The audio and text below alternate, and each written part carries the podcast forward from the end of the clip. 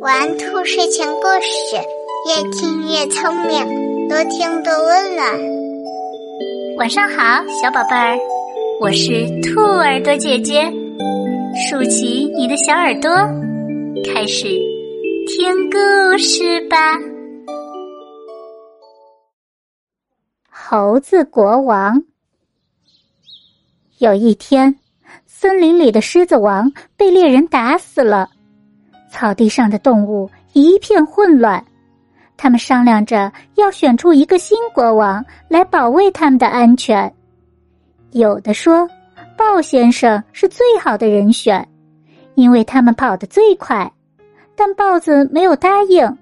他说：“我只有在被人追赶时才跑得那么快。”另一些动物对着犀牛说。你怎么样？你的力气最大呀！不行不行，我的视力太差，经常撞到树上。大家又请求大象做国王。大象说自己巨大的身体太笨重，跑不快，不能成为一个好斗士，也谢绝了。动物们都不知道该怎么办好。正要散去时，猴子尖叫着说。嘿，让杀死我们国王的那个人来做国王，怎么样？狐狸说：“人是不会做我们的国王的。”猴子自豪地说：“你们仔细看看我的模样，我是不是很像人嘛？而且也是丛林里最聪明的。”大家很信服猴子的话，于是猴子自负地说：“那么。”我最适合做你们的国王了。就这样，猴子将就着做了国王，但并不像个国王的样子，整天悠闲的坐在宝座上大吃大喝，什么事儿也不干。狐狸见猴子这副样子，心想：“好吧，蠢猴子，你竟敢说你跟人一样聪明？要说你的模样像人。”还差不多，要说智慧，你还差得远呢。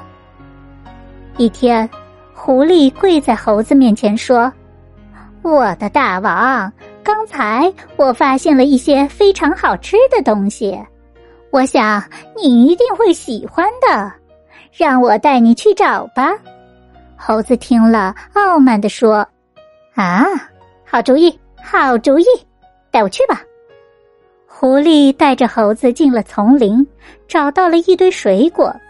猴子钻进水果堆里，大吃起来。突然，当啷一声，陷阱的门关上了。猴子在里面一边挣扎，一边大喊救命。狐狸哈哈笑着说：“哈哈哈，一个落入猎人陷阱的国王，怎么能保卫国家呢？”我们可不要这样既无能又傲慢的国王。说完，狐狸就得意的走了。一会儿，猎人来查看陷阱，看到里面有一只猴子，就把它捆起来带回家去了。猴子后悔极了，流着泪说：“嗨呀，我真不该做国王。”猴子终于为自己的骄傲自负付出了代价。宝贝们，如果你喜欢这些故事，记得帮兔耳朵姐姐点一点订阅和分享哟。睡觉时间到了，让我们下期节目再见，晚安。